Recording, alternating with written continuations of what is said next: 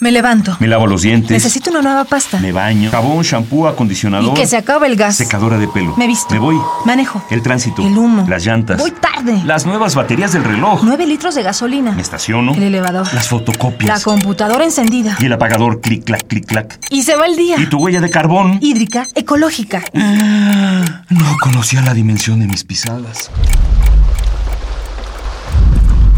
Mm. Nuestra huella en el planeta.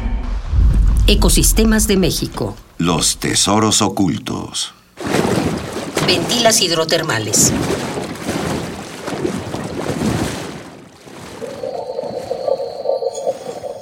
En 1869, Julio Verne atravesó las cavernas subacuáticas y sobrevivió a las condiciones extremas de las profundidades del mar. Todo eso y más en sus 20.000 leguas de viaje submarino. Los años transcurrieron y aquello que parecía haberse traspapelado en los archivos de la ciencia ficción, cada vez lo tenemos más cerca. Gracias a los avances tecnológicos, hoy en día podemos visualizar lugares míticos, como es el caso de las ventilas hidrotermales.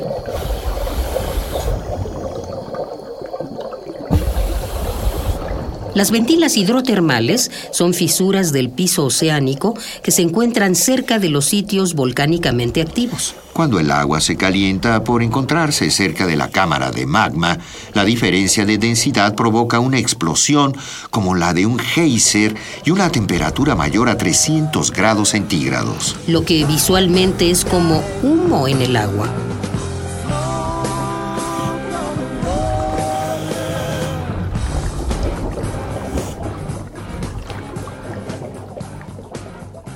Quizá para algunos no sea el fenómeno más bello del mundo. Sin embargo, las ventilas han permitido que surja un complejo y rico ecosistema. Y es que hay organismos que aprovechan el calor del agua como fuente de energía para vivir. A este proceso se le llama quimiosíntesis. Ocurre a más de 15.000 metros de profundidad y 300 atmósferas de presión. en ese lugar negruzco del mar.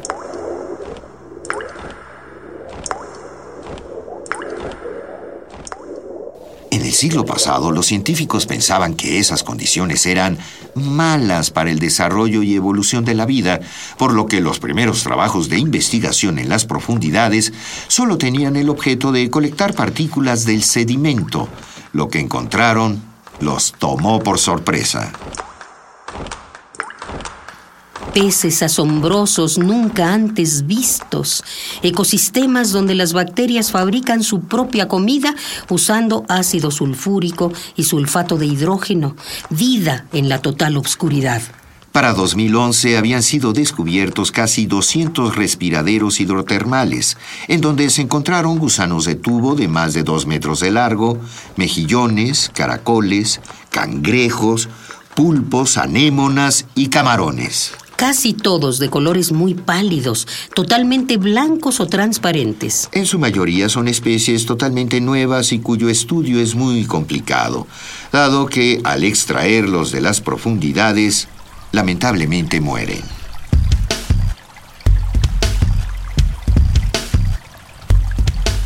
En nuestro país, este ecosistema está presente en las aguas del Pacífico, frente a las costas de Manzanillo y en la porción central del Golfo de California, en la llamada Cuenca de Guaymas. Desafortunadamente, la investigación en las profundidades marinas es escasa y son pocos los recursos humanos y físicos que se invierten en su estudio. Y eso que estos ecosistemas son una de las fuentes de energía renovable que podría cambiar al mundo. No estaría mal que, como Julio Verne, los científicos diseñaran tecnologías que en el futuro nos ayudaran a ver que las ventilas hidrotermales pueden salvar nuestra vida en el futuro.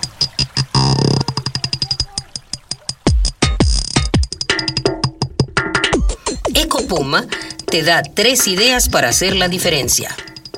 Si quieres conocer más acerca de este ecosistema, busca el video Ventilas Hidrotermales del Instituto de Ciencias del Mar y Limnología de la UNAM. El santuario Ventilas Hidrotermales de la cuenca de Guaymas y de la dorsal del Pacífico se decretó en junio del 2009. Busca en internet la fotografía del cangrejo Yeti, habitante de las ventilas de las Islas de Pascua, Te sorprenderás. Ecopuma, Universidad Sustentable. Esta fue una coproducción del Programa Universitario del Medio Ambiente Puma y Radio UNAM.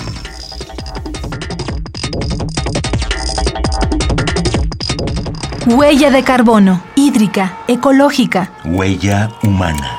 pasos inmediatos, nocivos. Indelebles. Estamos a tiempo de cambiar nuestra ruta. ¿Cuál es la dimensión de tus pisadas? Nuestra huella en el planeta.